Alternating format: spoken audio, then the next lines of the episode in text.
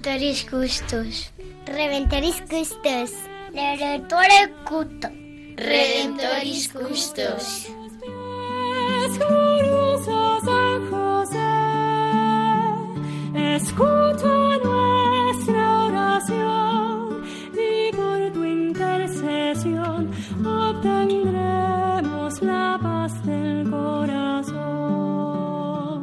Comienza Redemptoris Custos, dirigido por el Padre Leocadio Posada.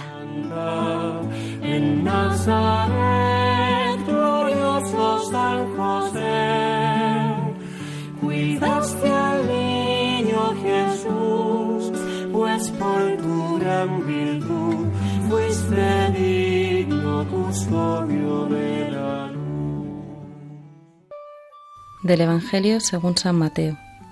José, hijo de David, no temas recibir a María, tu esposa, pues lo concebido en ella es obra del Espíritu Santo. Dará a luz un hijo, y le pondrás por nombre Jesús, porque él salvará a su pueblo de sus pecados.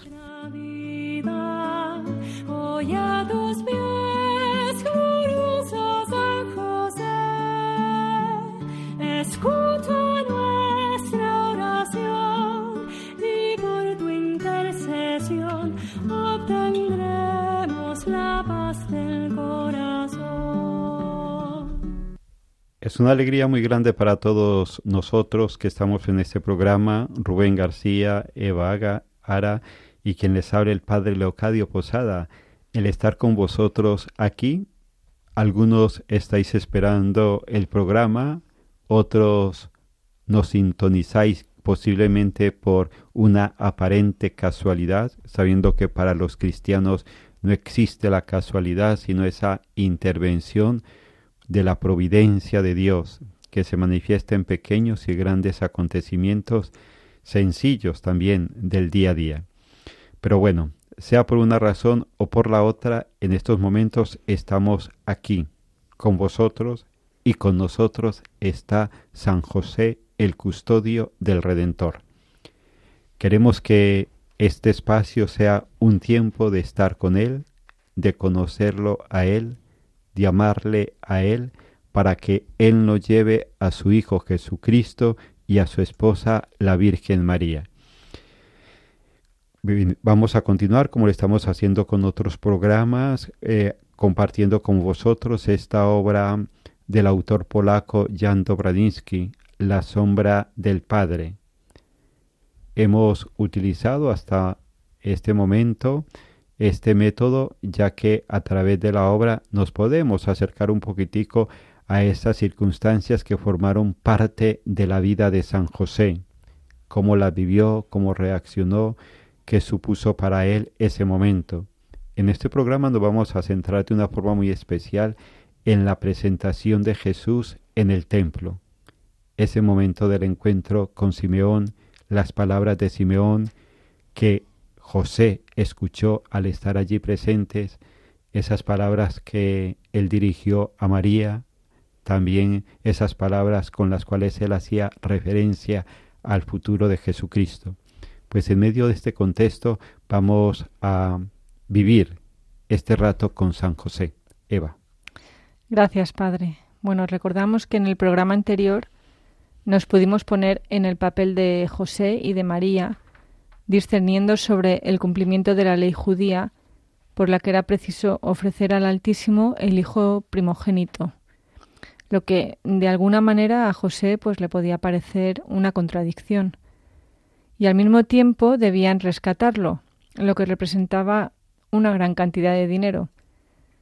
También la purificación de María le causaba dudas a José. ¿De qué tenía que purificarse María, dado que la concepción era obra del poder del Santísimo? La manera en que lo describe el libro nos permite acercarnos a ese José, padre de familia, que se siente inquieto e impaciente ante la situación en que se encuentran y cómo María es quien le anima a confiar y le recuerda que están en las manos generosas de Dios. Por fin deciden ponerse en camino, llevan el anillo de oro con el sello de la estirpe de David como ofrenda para la purificación y el rescate de Jesús. En este programa vamos a acompañarles en la presentación del niño en el templo y la purificación de María.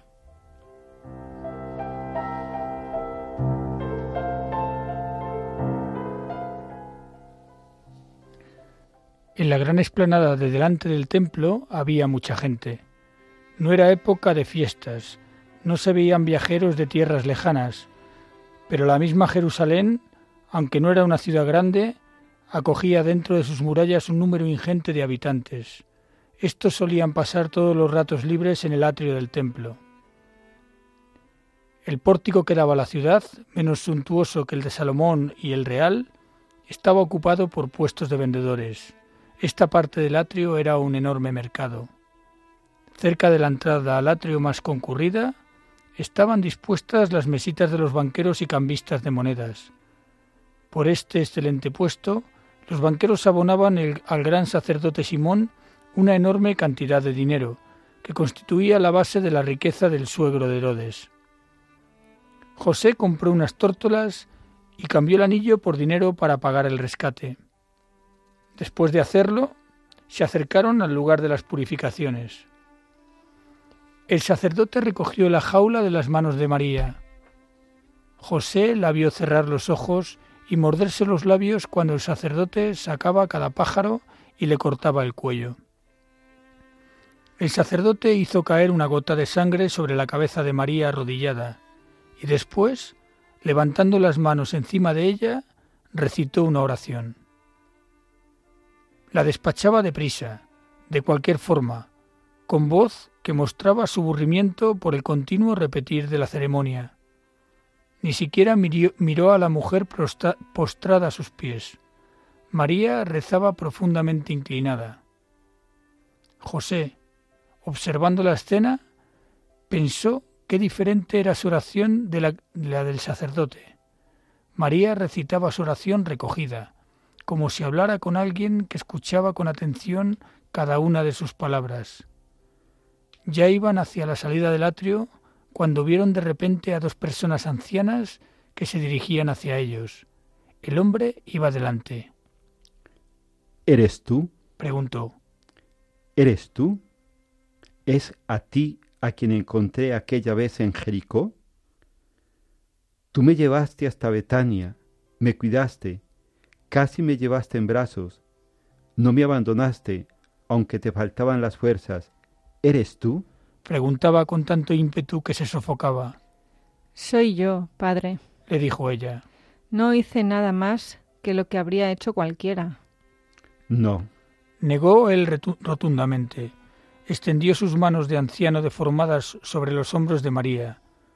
Sus ojos no dejaban de mirar el rostro de María. Mi corazón latía ya en aquel tiempo y parecía presentir algo. Le dijo. Entonces pasaba la noche. Entendí, pero ya te había sido. Y hoy el Altísimo me permitió encontrarte de nuevo. Este es el día más feliz que me ha tocado vivir. Extendió sus brazos temblorosos preguntando, ¿Me permites coger en mis brazos a tu hijo? Cógelo, padre, contestó ella sin vacilar, aunque se estremeció ante el pensamiento de que el anciano pudiera dejar caer al niño. Simeón cogió a Jesús, lo levantó en vilo, le apretó contra su corazón, inclinó sobre la carita pequeña su cara arrugada. Los ojos gastados del anciano se fijaban con detenimiento en los ojos del niño, como si quisiera encontrar algo en ellos. Luego levantó la mirada hacia lo alto y murmuró Te doy gracias, Señor, por haber querido cumplir con tu promesa. Ahora puedo irme tranquilo a la sombra de la muerte, porque he visto, porque vi a aquel que nació para gloria del pueblo de Israel y para hacer luz de los que permanecen en tinieblas. Te doy gracias, Señor, por cumplir con tu promesa. José miraba a Simeón estupefacto. Cuando él no conseguía descubrir ninguna señal de nada extraordinario, había gente que encontraba en el Hijo de María lo milagroso bajo la apariencia de lo cotidiano. ¿Cómo les envidiaba? Este anciano miró y vio enseguida. Él miraba todos los días y no conseguía ver lo que buscaba.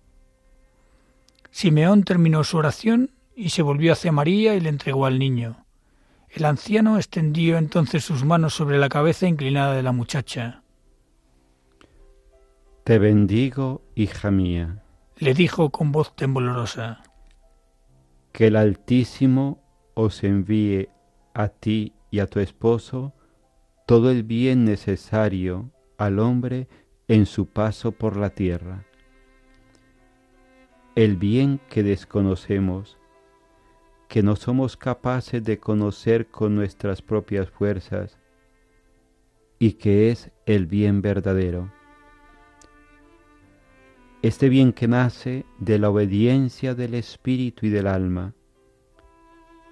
Que no os falte nunca la fuerza para servir al Altísimo y nunca perdáis el ardor de vuestro amor. Bajó las manos, aunque siguió mirando a María. Él empezó solemne, y su voz le temblaba más que antes, como abrumado por el peso del significado de las palabras expresadas.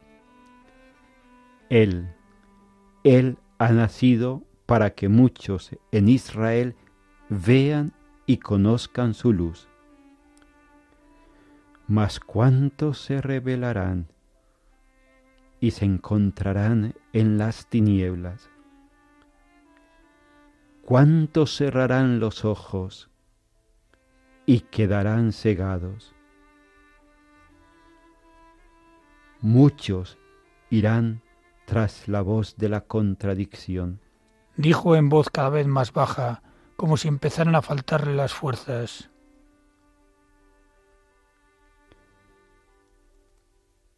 Y a ti una espada te traspasará tu alma. María se estremeció. Quiso preguntar ¿por qué? pero no pudo abrir la boca. Allí, en una ladera encima de Nazaret, se le pidió su consentimiento y en aquella pregunta había un preanuncio de sufrimientos. Pero un estremecimiento gozoso había acallado cualquier pensamiento de dolor. Incluso los mayores sufrimientos no eran nada comparados con la gracia de haber sido escogida. Además, si pensó los sufrimientos, había pensado en los que iban a preceder al nacimiento. ¿Qué importan los sufrimientos cuando se van a cumplir los sueños de innumerables generaciones?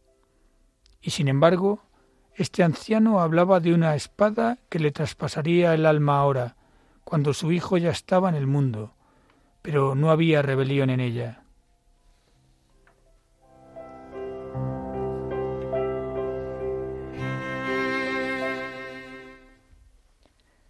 Estamos viendo aquí, por una parte, a Jesús reconocido como el Mesías tan esperado, luz de las naciones y gloria de Israel, pero también signo de contradicción.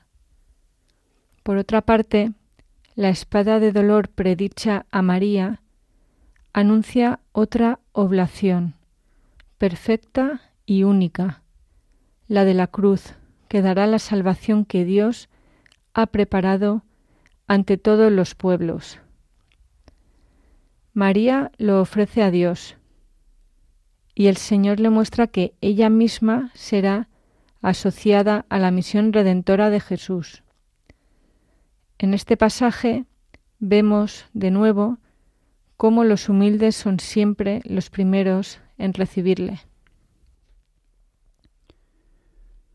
Pues le agradecemos al Señor este momento en el cual hemos vuelto a recordar aquel pasaje evangélico de la presentación en el templo, ese momento en el cual Simeón reconoce en sus brazos al Salvador. Y en ese reconocimiento, Simeón tiene la experiencia de tenerlo todo. Ya sus ojos han visto a su Salvador. Y por eso dice que ya se puede ir en paz. Vamos a hacer una pausa, vamos a hacer un momento de oración introduciendo también este momento con una canción a San José y vamos a pedirle al Señor que en esta breve vida, es muy breve, los días, los meses, los años están contados y qué grande que en este tiempo nosotros podamos también tener esta experiencia. Mis ojos han visto a mi Salvador. Qué grande que cada hombre, que cada mujer de esta tierra, en el peregrinar aquí en este mundo, pueda también tener esta experiencia de Simeón. Mis ojos han visto a mi Salvador.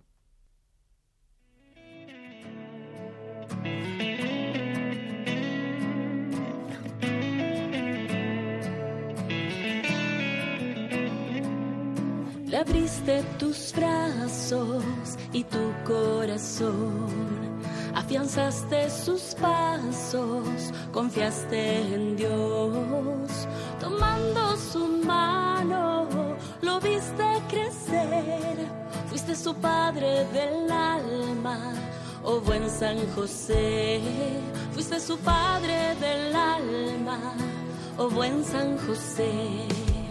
San José, amigo y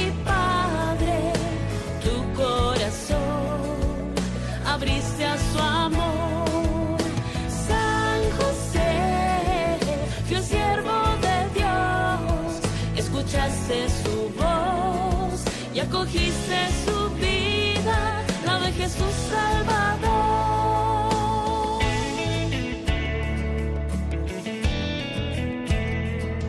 Le enseñaste a crear en una madera tantas maravillas y el sustento ganar. También le enseñaste a tallar en su vida el valor del trabajo y de la verdad,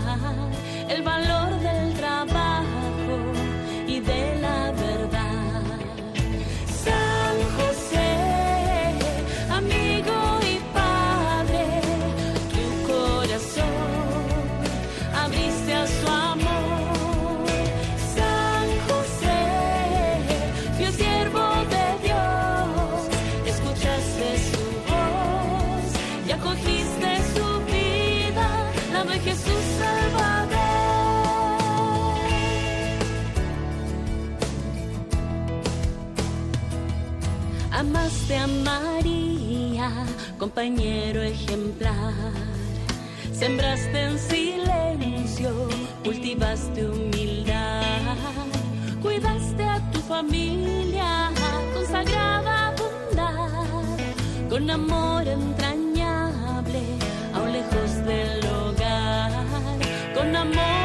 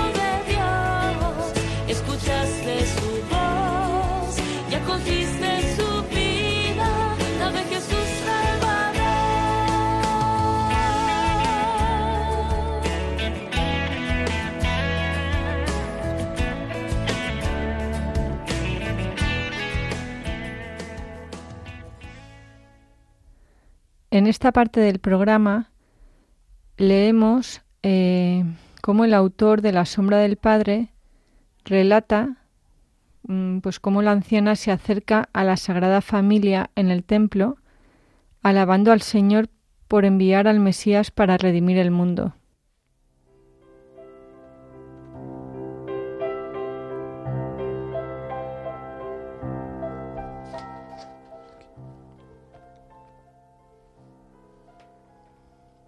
Estaba de pie con la cabeza humildemente inclinada y el niño en brazos.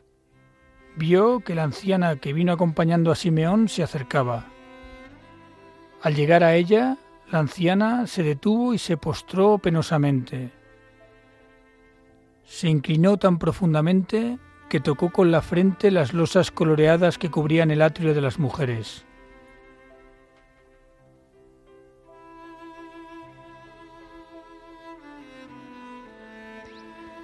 También te doy gracias, Señor, Señor mío, decía con la cara pegada al suelo. He aquí que me has dado, después de tantos años de soledad y de vejez, ver al que has mandado para la salvación de todos. Mientras me quede vida, anunciaré su gloria. Oh Señor, eres bueno y misericordioso por bajar hasta nosotros, al polvo de la tierra, y entregar tu santidad en nuestras manos indignas.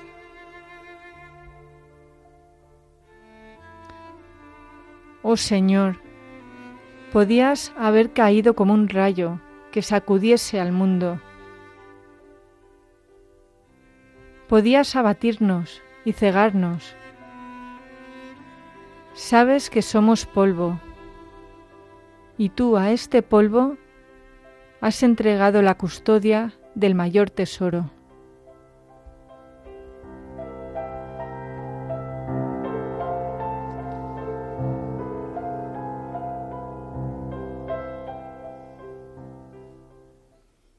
Oración más impresionante.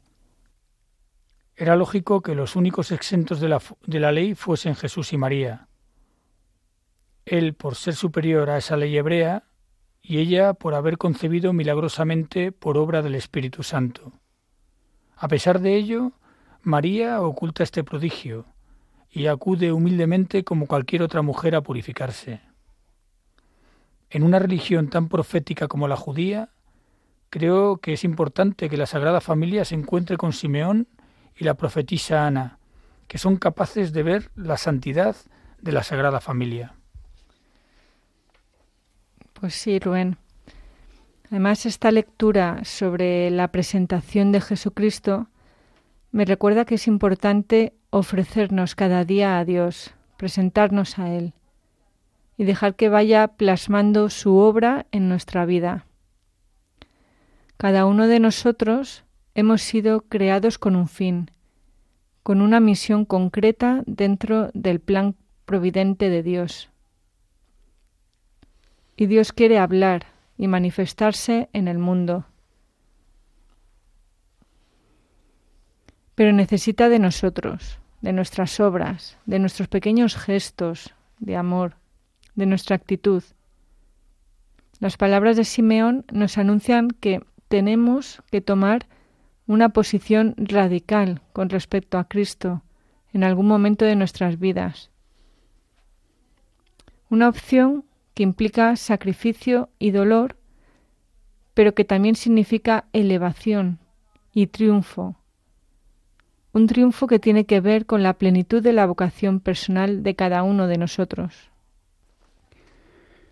Vamos a ir concluyendo este rato de estar con José, también de estar con María y con Jesús. Y le agradecemos a Dios esos caminos tan incomprensibles para el ser humano. Jesús en un momento del Evangelio dice, Te doy gracias, Padre, Señor del cielo y de la tierra, porque has ocultado estas cosas a los sabios y entendidos de este mundo y se las has revelado a los pequeños, a los sencillos. Sí, Padre, así te ha parecido mejor. Vemos cómo estas palabras se hacen realidad en Simeón y en Ana, dos ancianos que desde la pobreza de su edad, la pobreza de su enfermedad seguramente, con los años también vienen las enfermedades, como estas dos personas tienen la experiencia gozosa de haber recibido en su vida al Salvador. Los que estáis en estos momentos escuchándonos, seguramente muchos entráis dentro de esos pequeños, dentro de esa gente sin luz, sin brillo, pero que sin embargo vivís la alegría de estar en estos momentos, en esta etapa de tu vida, con fe, viviendo tu soledad con fe, tu enfermedad con fe, la dificultad que estás viviendo en estos momentos con fe. Pues también tú, yo, los que estamos aquí y tantos hermanos en el mundo, podemos decir con Simeón y Ana, mis ojos han visto a tu Salvador y por eso te bendigo y te doy gracias, Señor. Pues le pedimos al Señor por intercesión de San José, recurriendo a las letanías, que nos conceda siempre esta gracia de todos los días, en las distintas circunstancias de la vida y del día a día, que también nosotros podamos tener esos ojos limpios, como Simeón y como Ana, para poder reconocer a ese niño que continuamente nos están presentando María y José. Esperanza de los enfermos. Ruega por nosotros. Patrón de los moribundos. Ruega por nosotros. José Castísimo. Ruega por nosotros. José Prudentísimo. Ruega por nosotros.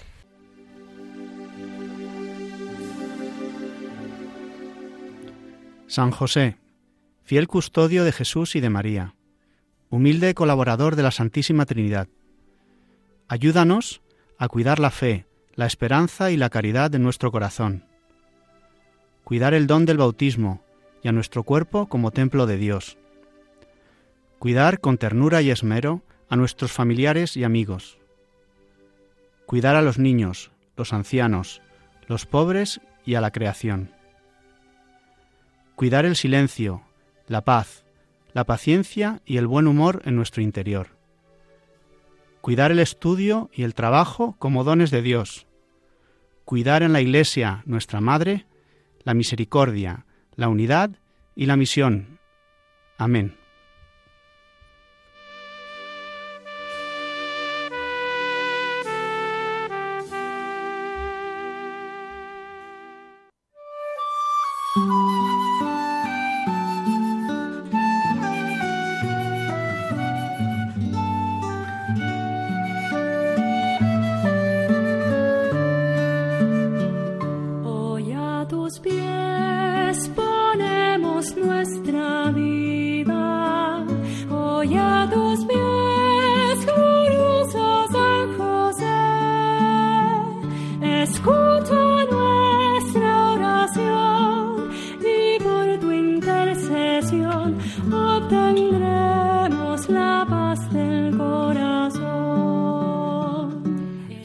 En Radio María Redemptoris Custos con el Padre Leocadio Posada. En Nazaret, glorioso San José, cuidaste al niño Jesús, pues por tu gran virtud fuiste digno custodio de